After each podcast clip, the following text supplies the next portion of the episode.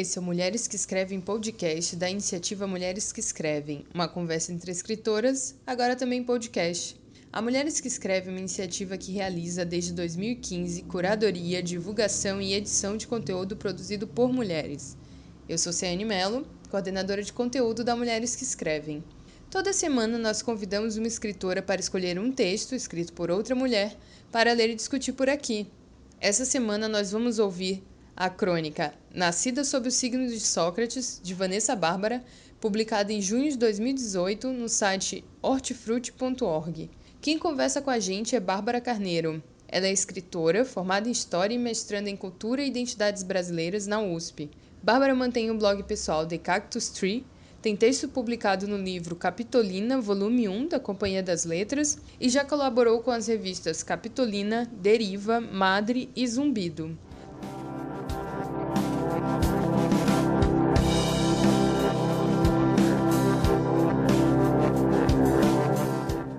Gosto de pensar que nasci no exato instante em que o Dr. Sócrates driblou dois soviéticos, preparou a bola como se estivesse em uma cirurgia e chutou de fora da área, bem no ângulo do goleiro Dassaiev.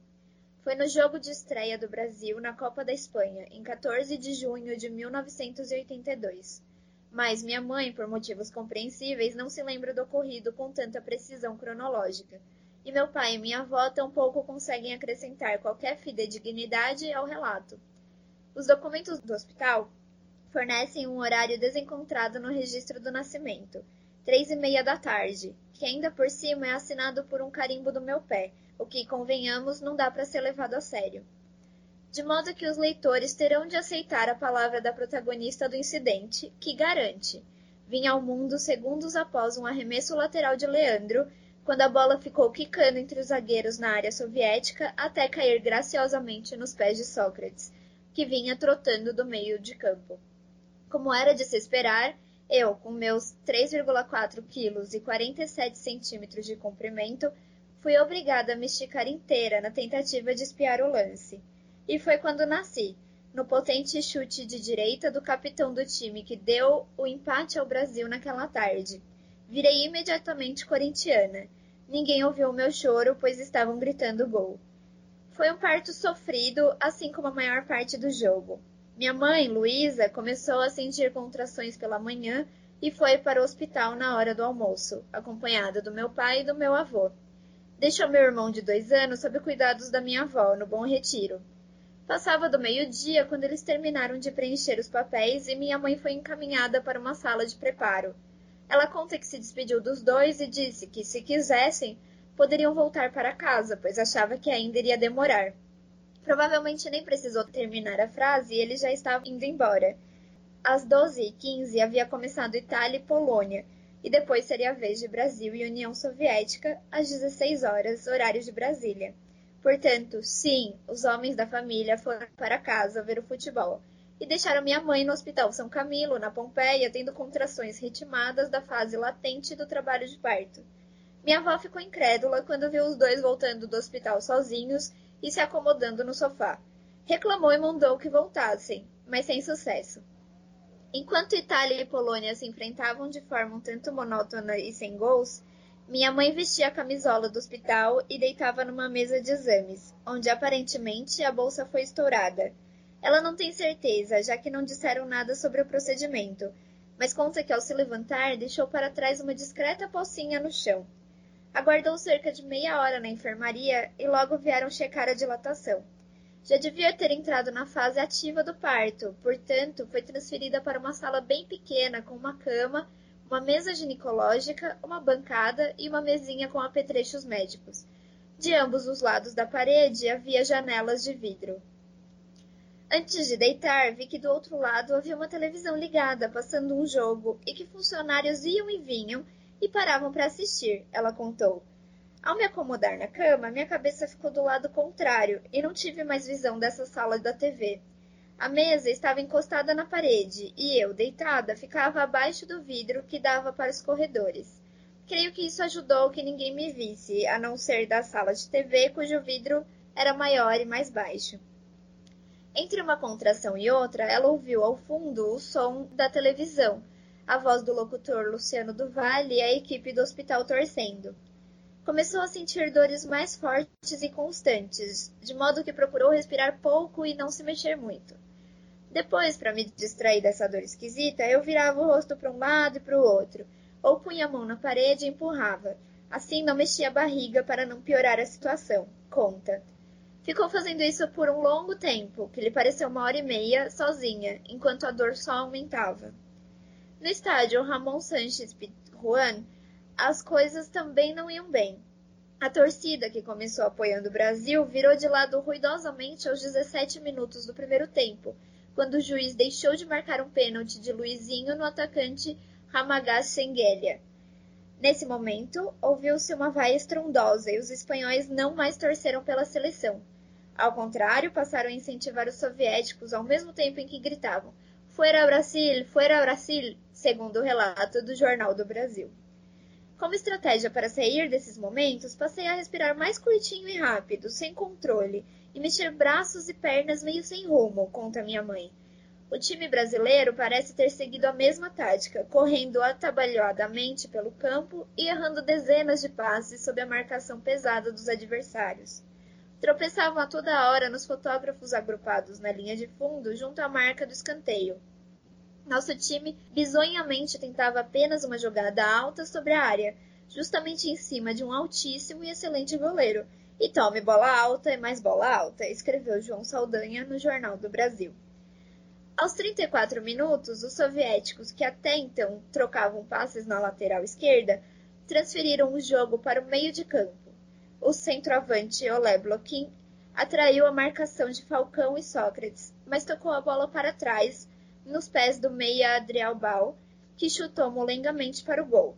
Ninguém viu perigo nesse lance. Ninguém, nem mesmo o goleiro Valdir Pérez, que foi parar o chute com displicência e deixou escapar a bola. 1 a 0 para a União Soviética.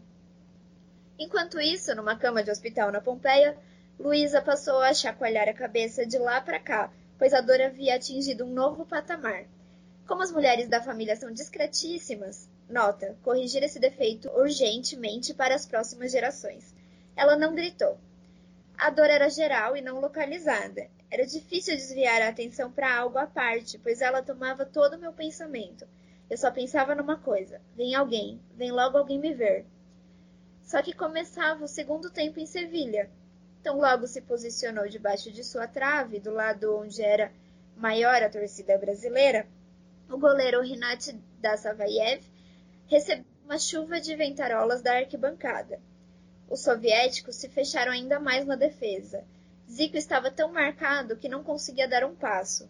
Ainda assim, os brasileiros redobraram os esforços no ataque. No segundo tempo, o jogo inteiro se deu na área soviética, com incansáveis tentativas de finalização dos brasileiros. Aos poucos, a seleção parecia mais à vontade e passou a dominar o jogo, ainda que o gol não viesse. A torcida voltou a apoiá-los. Nesse negócio de me debater, a certa altura creio ter ouvido um pessoal gritar gol, mas não sei se foi antes ou depois, conta Luísa, tão confusa quanto Oscar Bernard e Valdir Pérez na pequena área, após um cruzamento de bloquinho. Sei que no momento alguém na sala de TV virou o rosto para o lado contrário, olhou para onde eu estava e acabou me vendo no desespero, me debatendo. E aí alguém abriu a porta e veio me ver, disse. Cabe aqui um parêntese no relato para admitir que eu não tinha um relógio no pulso. E mesmo se tivesse, não saberia ainda ler os ponteiros. Portanto, é bem possível que já estivéssemos nos 30 minutos do segundo tempo. Ou seja, o gol de Sócrates pode ter acontecido pouco antes dessa enfermeira anônima reparar naquela mulher pequenininha que chacoalhava a cabeça e procurava não chamar atenção, em desespero, sozinha há horas em uma cama de hospital. Digamos que o Dr. Sócrates já mostrava os punhos cerrados e comemorava com os colegas de time o seu gol de gênio quando a porta se abriu. Imagino que eu já devia estar coroando, ou seja, com a cabeça na marca do pênalti.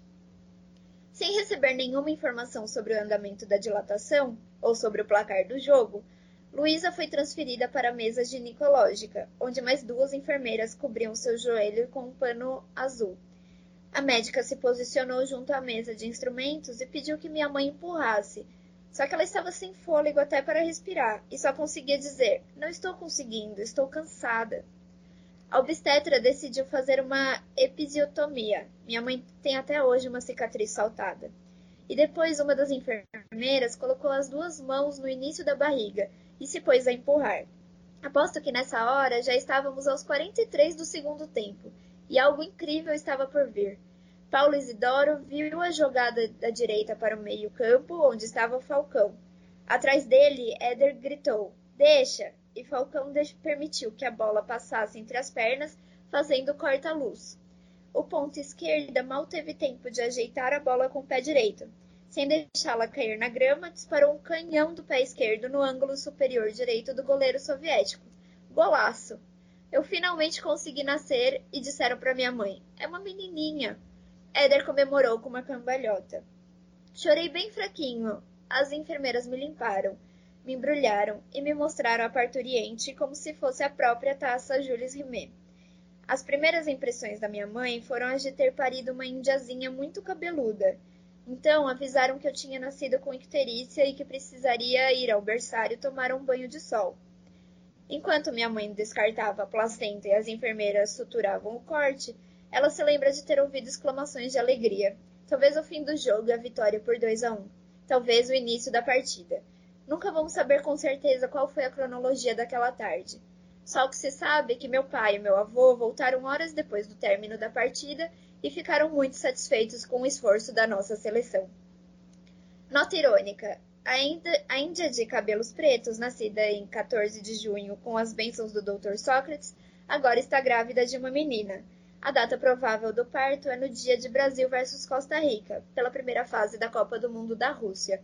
Vidros não serão poupados caso me deixem sozinha numa sala em trabalho de parto enquanto todo mundo torce pela seleção.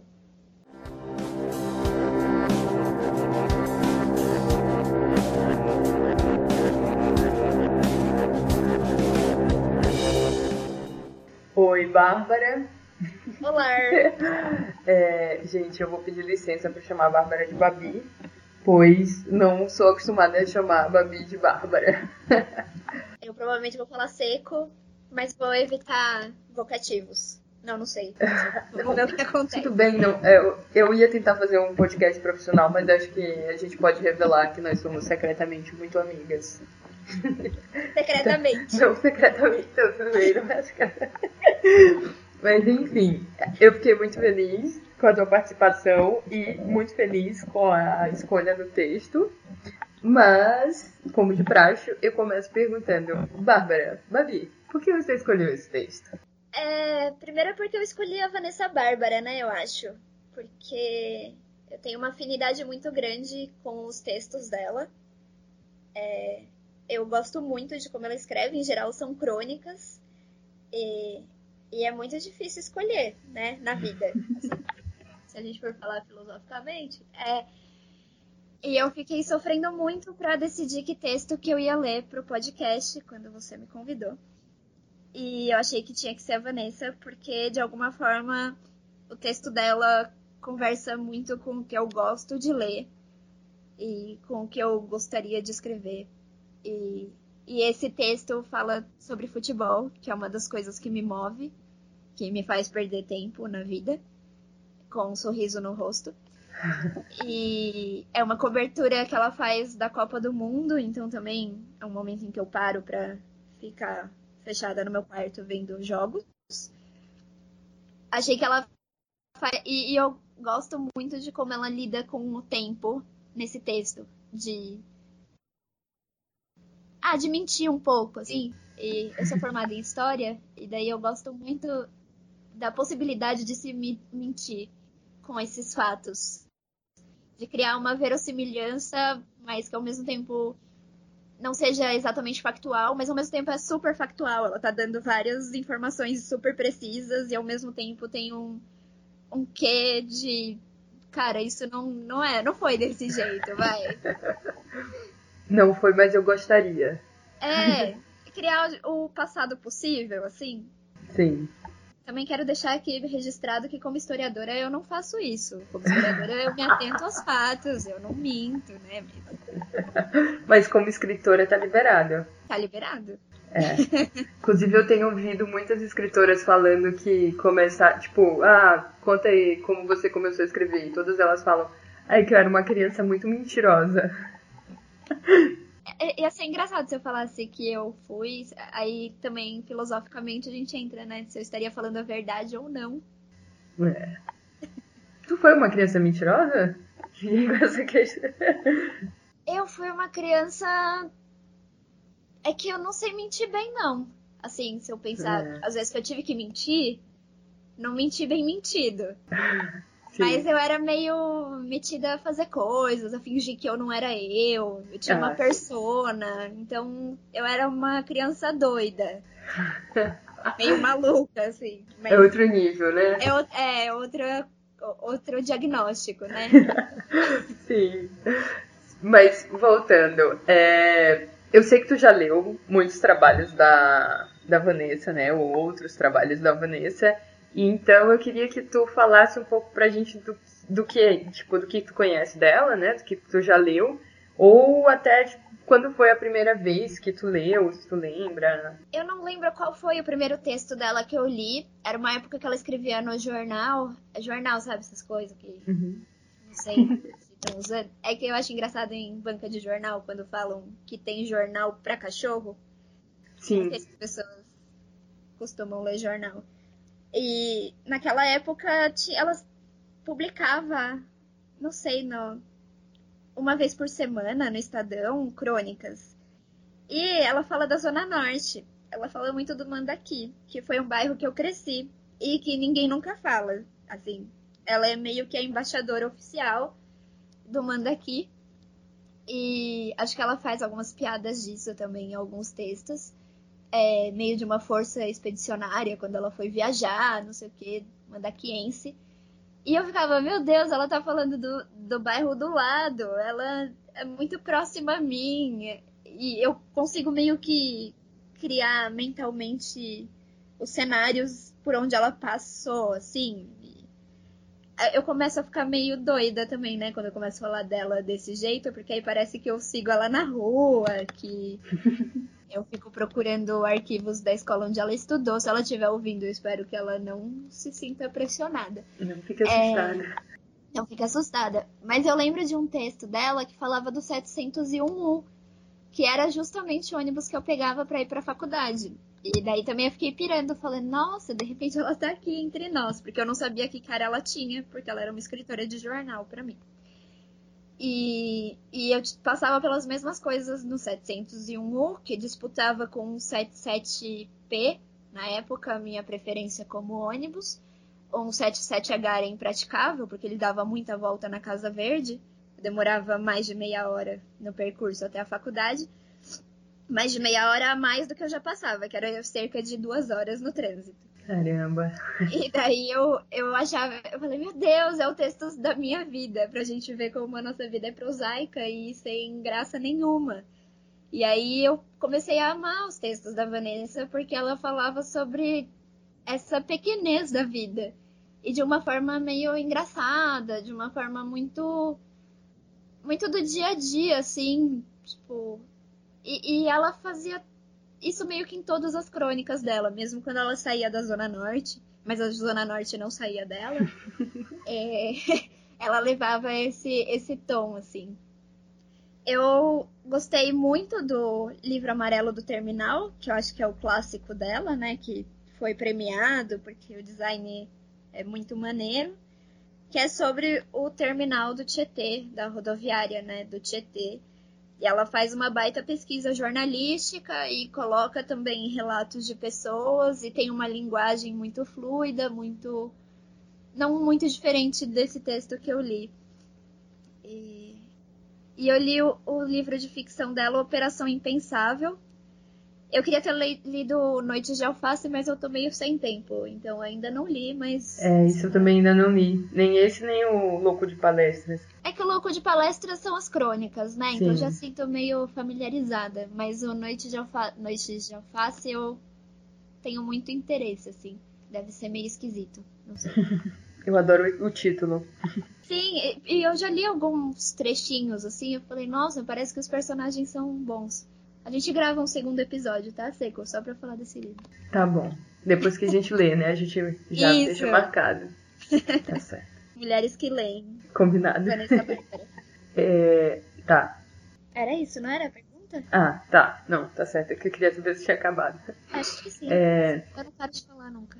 Tu meio que pescou uma das perguntas que eu ia te fazer, mas, mas eu devia imaginar que isso ia vir à tona que era exatamente sobre a ZN, que eu tinha notado aqui desde que eu te conheço. Tu, sempre, sempre que tu fala da Vanessa Bárbara, tu fala, ah, ela é da ZN.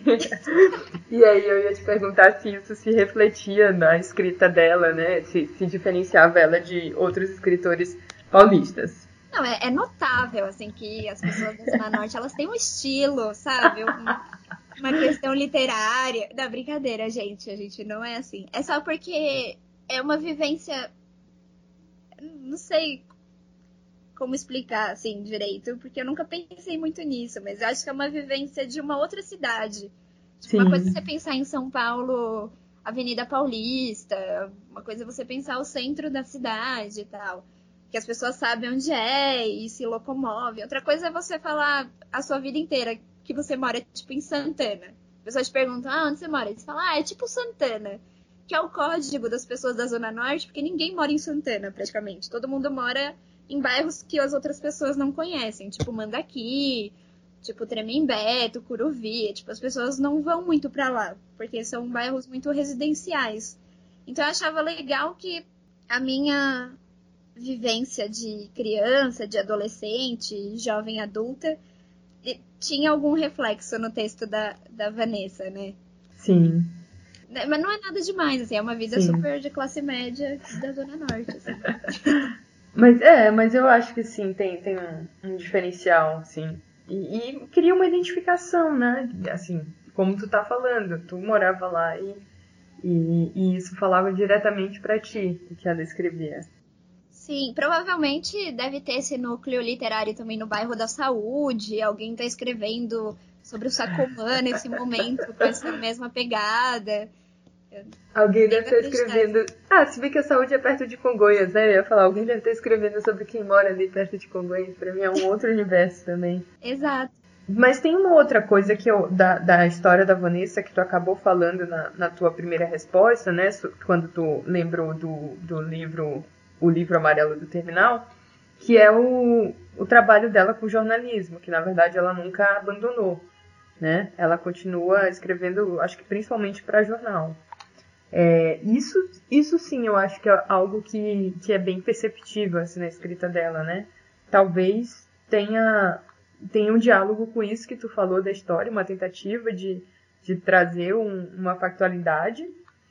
E uma coisa que eu acho engraçada nesse texto é que o texto ele é uma, é uma crônica, sim, é, é uma crônica engraçada, que a, que a gente entende esse esforço que ela está fazendo, tentando fazer do nascimento com o jogo, de aproximar. E do nada tem uma fala da mãe dela, assim, num estilo mesmo meio jornalístico, sabe? Aspas, a fala da mãe dela. Eu acho sensacional. Eu, eu até pensei em, em ler um texto que ela escreveu de ficção para Piauí esses tempos, uhum. no fim do uhum. ano passado, que era sobre o esquecimento. Tipo, tem um traço que você percebe, assim, de um texto dela, quer dizer, um estilo, sei lá, mas. Mas eu queria trazer uma crônica mesmo, porque acho que era o que me aproximava mais da, da literatura dela, porque tem essa, essa coisa de. Parece jornalismo, mas ao mesmo tempo é, é sobre o nascimento dela. Tipo, como sei lá, como se a mãe dela fosse o ministro da economia, mas está falando como ela estava largada na sala para dar a luz, assim. Dá uma importância a, a, coisas que não são ditas importantes, assim, né? Uma mulher dando a luz durante um jogo de futebol. Importante. Aí sim, importante, sabe? Sim. Eu acho que é isso, né? Ela, é, agora que você está falando, ela domina os códigos do jornalismo ao ponto de fazer muita piada com eles. Sim. Tirando eles de contexto. Sim, e, e ela, tem, ela parece um pouco chata, assim, é, com todo respeito, de novo, se você estiver ouvindo, Vanessa, é, é, sou pura admiração. Mas quando você lê os textos dela, de repente começa a vir uns dados, assim, que você fica, meu Deus, mas da onde essa mulher tirou esse dado? Sabe uma coisa meio enciclopédico, assim, que você fala, meu, ela passou um tempo pesquisando sobre quelônios. Ela domina as características das tartarugas por um gosto pessoal mais do que tudo. E daí é, é meio fascinante, assim, sabe? Um, uma pessoa que de repente domina várias, vários pequenos fatos. E, e, isso acho que traz um pouco de graça, e ao mesmo tempo que seja essa informação meio pesada, assim, da biologia, não sei o quê, também dá uma leveza ao texto, porque é tipo um, uma curiosidade, assim. Você fala, nossa, aprendi uma coisa aqui sobre tartarugas que eu nem estava esperando quando eu abri esse texto sobre Charles Darwin na, em Galápagos. Sim, eu, eu acho que isso é uma coisa que eu eu, eu, conheci, eu conheci a Vanessa, né? Conheci, não ela, os é, textos eu acho dela. Que você pode falar que você é fã dela, eu acho que você também tem esse espaço nesse episódio, viu? Sim, gente, eu sou muito fã da na, na verdade eu sou, tipo, é, Vanessa Bárbara e Elvira Vinha, que é, literatura, literatura brasileira escrita por mulheres, elas são os meus grandes exemplos, assim. E eu era universitária quando eu conheci a Vanessa, estudava jornalismo, então eu tinha bastante raiva dela. Que eu ficava assim, como é que essa mulher, tipo, ganhou prêmio com o livro que ela apresentou como TCC de jornalismo? Puro recalque, Vanessa. Se tiver ouvindo recalque. isso, é puro recalque. Não, e o pior é que ela, tipo, ela tem alguns anos a mais que eu. Eu ficava assim, cara, como ela conseguiu isso, sabe? Que, que, que pessoa louca. E quando eu ia ler as coisas dela, isso que tu tava falando, assim, de ter uma curiosidade do nada, assim, sobre quelônios. Eu ficava assim, meu Deus, como ela, como ela ainda pesquisou isso, sabe? Ela, ela solta umas informações que sempre me deixaram embasbacada. É, no livro Operação Impensável, eu gosto muito com, como tem umas curiosidades assim que eu fico, cara, por que que ela pesquisou isso, sabe? Tipo, o que que moveu essa pessoa a ter essa curiosidade? Às vezes eu queria estar dentro da cabeça dela para entender como se dá esse processo. É, esse livro eu acho interessante, assim, de como ele também é um pouco como acontece nesse nesse texto que tem duas coisas acontecendo ao mesmo tempo, assim, que vão se sobrepondo uma sobre a outra. Sim. meio que andam paralelo. Eu, eu gosto desse, desse jogo que ela faz com, com o tempo. E acho que Operação Impensável, eu não lembro se foi o último livro que eu li ano passado ou o primeiro que eu li nesse ano. É, apesar de historiadora, eu me confundo com datas. E, mas eu acho interessante como ela, ela cria um personagem que é uma historiadora e dá para acreditar em alguns momentos que que é ela fez toda aquela pesquisa, assim, que provavelmente ela fez mesmo, porque ela escreveu o livro sobre um negócio. Mas de como não sei, quando a gente vai fazer uma pesquisa, a gente se apaixona pela coisa, e aí a gente quer saber como que os russos faziam aquela aquelas artimanhas na Guerra Fria e como que os Estados Unidos respondiam, e a gente fica meio aficionado. Acho que ela traz isso um pouco de uma pessoa que tem um pouco de compulsão. E, e eu que sou muito compulsiva em coisas sem noção, eu, eu gosto bastante. Sim. Eu me identifico. Tipo, nossa, eu vou passar sete horas lendo aqui sobre o Supremo Tribunal Federal só porque. Que vontade de ler sobre isso, né? Sim, tu tá falando aí, eu tô pensando, por que, que a Vanessa é geminiana? E, tipo, ela não parece uma geminiana, pensando bem, porque eu sou geminiana e eu não consigo ficar. Eu quer dizer, eu fico obsessiva com algumas coisas, mas não nesse nível de me aprofundar sobre tartarugas. Por isso que ela ganhou o prêmio do TCC é... dela, viu, Ciane? Tá vendo? Agora, agora eu já sei. Ela deve ter algum outro ascendente. Ela deve ter. Se bem que tiver um ascendente aquário, eu também tenho. Não pode. Não, não é aquário, não tu, tu e ela tem algum, algum, algum planeta aí em algum lugar, algum signo coincidindo. Que faz a gente ficar doida procurando coisas que não tem nada a ver com nada, assim.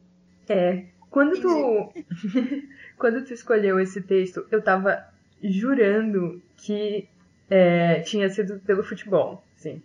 Foi o que eu falei assim, ah, a Babi é espertinha, ela escolheu por conta do, do futebol, mas tô achando muito legal tu tá falando dessa relação dela com o tempo e como tu, enfim, se identifica com isso. Eu acho interessante essa, essa brincadeira por conta da. Eu sempre erro os meus chutes aqui. tenho, tenho que parar de chutar. Mas... eu acho que eu escolhi o futebol pra ser clichê, assim, porque todo mundo sabe que eu gosto de futebol, daí eu falei, ah, vamos jogar ali no seguro, né? Não vou pegar aqui um texto sobre tartarugas, porque também não, não tenho nada a acrescentar. Liga um pouco com dor a frase que ela se tornou corintiana, liga um pouco com dor. Sim! Essa, essa, essa era uma pergunta que eu ia fazer. Como lidar com isso? Não, eu respeito, né? Até tenho amigos que são. Não, e acho que também tem uma coisa do futebol que é, muito bonito, assim, que acho que é uma coisa que faz a gente se interessar e, e, e superar, sei lá, a coisa do clubismo. Que é tipo uma figura como Sócrates. Não tem como você ser uma boa pessoa e ser contra o Sócrates. É... E eu tô me colocando no grupo de uma boa pessoa, veja bem, junto com Vanessa. Então, eu acho que tem uma coisa mítica também, sabe? De, de ela trazer essa figura do doutor Sócrates, que, que era do time dela. Então não, não, não pesou para mim ler esse texto e ela ser corintiana. Acho que é importante ter corintianos e não só são paulinos e palmeirenses. Mas eles podiam estar em menor número, né? Não, não, como a gente está na liderança do campeonato nesse momento que estamos gravando o podcast, eu tô bem tranquila, não vou criticar nada nem ninguém. Muito bem, muito bem. É... Sou muito diplomática no futebol. esse, esse texto dela tem. É, eu tinha até conversado com isso contigo antes, né? Tu falou, ah, eu escolhi esse texto porque tem o estilo dela, mas todos têm. Mas na verdade eu fiquei me perguntando se quando a gente falava estilo, a gente não estava falando do humor dela, né? Que eu acho que é uma coisa muito marcante, assim. Tipo, tem uma coisa meio nonsense. Sim. Tipo, ela, ela ridicularizar a assinatura com pé. Que, que ninguém, ninguém lê aquilo como uma assinatura, mas é genial quando ela escreve assim. É, pô, é verdade. Sim. É, eu acho que quando eu falo estilo dela, é um pouco isso, assim, essa leveza, sabe? De você tá lendo uma coisa que tem uma informação, é, é, é todo esse conjunto, assim, né? E, e que é leve sei lá, é gostoso de ler. Eu pego um texto dela e fico tipo, yay, que gostoso. Quer dizer, eu não fico tão empolgada assim, porque é só um texto, mas. Mas você entendeu o que isso significa, né? Entendi. É, eu fiquei pensando na hora que tu estava lendo. Eu li a primeira vez e eu não tinha pensado nisso, mas quando tu estava lendo agora, é, acho que veio de uma forma diferente as partes que ela tá narrando da mãe dela é, se contorcendo e abandonada no hospital. E eu fico assim, cara, é, no fundo é uma história muito tensa, né? E ela conseguiu deixar assim um pouco mais, eu acho que era tensa inclusive para ela, mas ela para ela pensando nela grávida, né, que ela fala no final do texto, mas acho que ela consegue aliviar trazendo futebol e trazendo esse humor inesperado dela criança querendo se esticar para olhar um gol ou, ou enfim. O que, que tu é, acha? Eu acho que quando ela escreve textos jornalísticos, assim, uhum. é, costumam ser temas bem pesados, né? Desde pelo menos 2013, com as manifestações, com tudo que aconteceu de lá pra cá. É, ela tá metida nesse mundo e falando sobre ele. Então, se ela tem um, um, site, né, que ela coloca os textos dela, que é o Hortifruti, que eu acompanho desde, desde que eu comecei a gostar dela. E, e dá pra ver esses textos lá, então é muito sobre como é, tem sido difícil esses tempos e geograficamente localizado, tipo, morar no Brasil, viver a política da forma como a gente está vivendo, é, certos absurdos e, e desrespeitos aos direitos humanos. Então, tem muitos textos dela que são muito fortes, assim, e, e são dramáticos porque a vida é dramática, essa, esse contexto é dramático. E daí agora você falando dessa sua visão sobre, sobre o texto que eu li, também é uma situação dramática. A coisa da mãe dela não conseguir é, fazer um escândalo porque as mulheres da família são discretas é, é meio dramático. Não, não tem graça quando ela coloca essa nota, porque é, é uma nota de você. Tem uma leveza na forma como é escrita, tipo, ah, vamos corrigir isso no futuro rapidinho, mas ao mesmo tempo é, vamos corrigir isso rapidinho porque não é bom, né? Não... Sim, é. E, e tem esse drama da mãe, é que dá tudo certo no final, tem. Vira, vira episódico, né? Vira. É gostoso de, de ler e, e de saber o que estava acontecendo. A escrita dela leva a isso. Mas eu acho e daí a coisa do 701 também que eu falei do, da outra crônica era isso, passar duas horas no ônibus e ainda assim conseguir rir um pouco disso, sabe? De uma, uma mobilidade urbana que não favorece em nada a nossa locomoção pela cidade. E eu tô falando, tipo, sair de uma região da cidade para outra, super plausível pelo centro e tal. E naquela época demorava tudo isso e o texto dela, essa crônica, falava de tudo que dá para fazer nesse período. e nesse trajeto. Enfim, é isso. Eu acho que o elemento dramático também vem, assim. E, e que não é um dramático inventado. Eu acho que o inventado é o, é o como suportar o, o dramático da situação, sabe? É, verdade. Bom, eu queria continuar falando, mas a gente já esgotou o nosso tempo e o meu editor, Regis Regi, do podcast Maratonistas, que ele agora ele tem que fazer propaganda também. Então, gente, assistam ou ouçam. é, ele vai me matar se eu continuar mandando os episódios gigantes para ele. Aí também coloca duas amigas ficar conversando, né? Não é, nossa, tem tanta coisa ainda para falar. Mas eu acho que a gente conseguiu convencer as pessoas a lerem a Vanessa. É, é espero que sim. A Babi deu uma ótima dica do, do, do blog dela, né? O Hortifruti. É, que é onde ela coloca. Eu lembro. Não sei se ainda tem isso, mas eu lembro que tinha uma parte nesse site que ela colocava citações e eu ficava pirada nisso, assim, de uns trechos interessantes para ela. Sim. E aí eu comecei a fazer a mesma coisa, mas aí eu fui engolida pela minha própria vida e eu parei de fazer isso, porque as anotações ficam só nos livros, nas estantes mesmo. Mas era interessante ver o processo dela, tipo, também, de o que Sim. ela estava lendo e, e, o que ela estava considerando interessante. É, vale a pena. Eu não te perguntei isso, é, mas ter uma escritora assim que escrevia le com leveza, né, sobre a tua realidade, isso é, de certa forma te incentiva a escrever ou te incentivou ou sei lá, já já roubou alguma coisa da Vanessa? Talvez essa pergunta. É, eu não vou falar aqui se eu roubei, porque também não quero ser processado. Não, é, eu eu acho que me ensina, me ensina tipo, ah, dá para escrever assim, que a outra possibilidade de texto que eu ia ler ia ser o amante da Marguerite Duras. E, e daí acabei escolhendo a Vanessa Bárbara, porque acho que no fundo são leituras que eu vou incorporando. Claro que eu não, não chego à altura, não dou conta, mas, mas são coisas que eu quero falar. Tipo, não, eu tenho uma linhagem. É um pouco o que o Borges acaba falando, assim, né? De como as Uhum. A, a linhagem é feita da frente para trás. Eu quero me associar a Vanessa Bárbara ou a Marguerite Duras porque eu admiro essas mulheres escrevendo, assim. E, e eu gosto do jeito como ela escreve. Eu acho que ela fala de coisas e de uma forma que seria bom para mim, assim, sabe? Sim.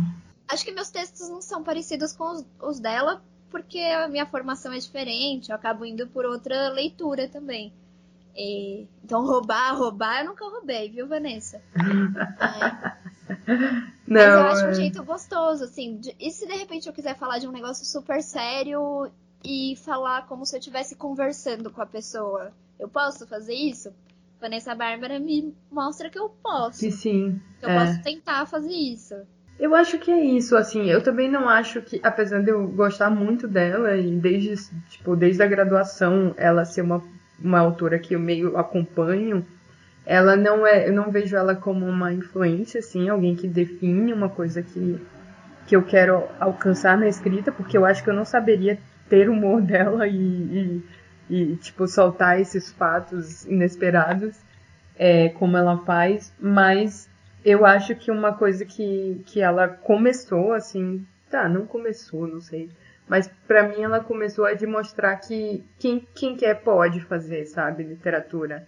Ela não, não se coloca num pedestal. Sim. É, acho que ela começou muito só assim, tipo, ah, vou escrever e, e ela conseguiu ganhar prêmio e ser publicada por, por grandes editoras desde o começo, mas acho que ainda assim ela é um, um exemplo assim que a gente pode escrever, sabe? Tipo, é uma pessoa que te incentiva.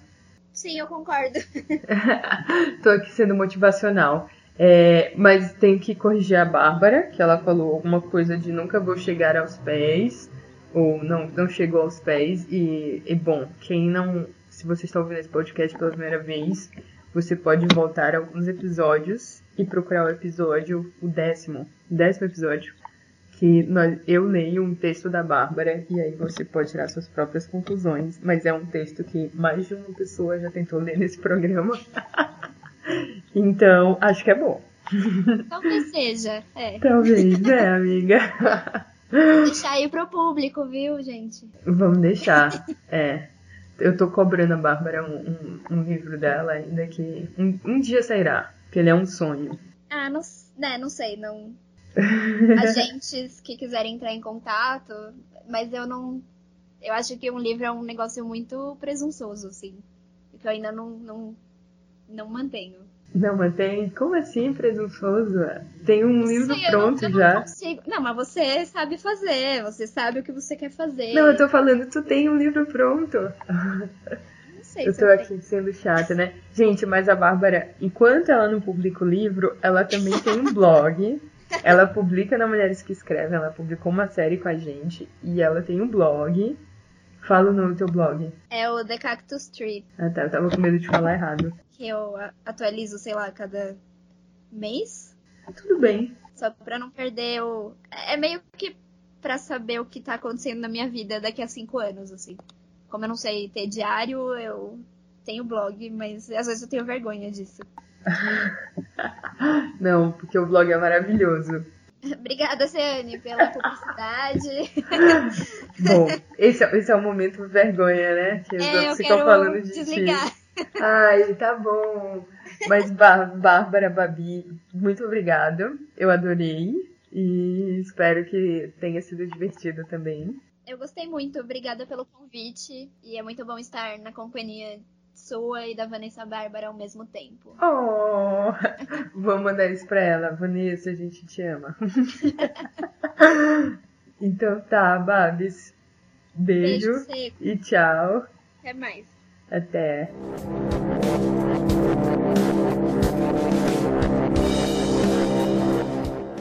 Essa foi Bárbara Carneiro, escritora e historiadora, autora do blog The Cactus Tree e da série de crônicas sobre objetos e afetos publicada no Medium da Mulheres que Escrevem.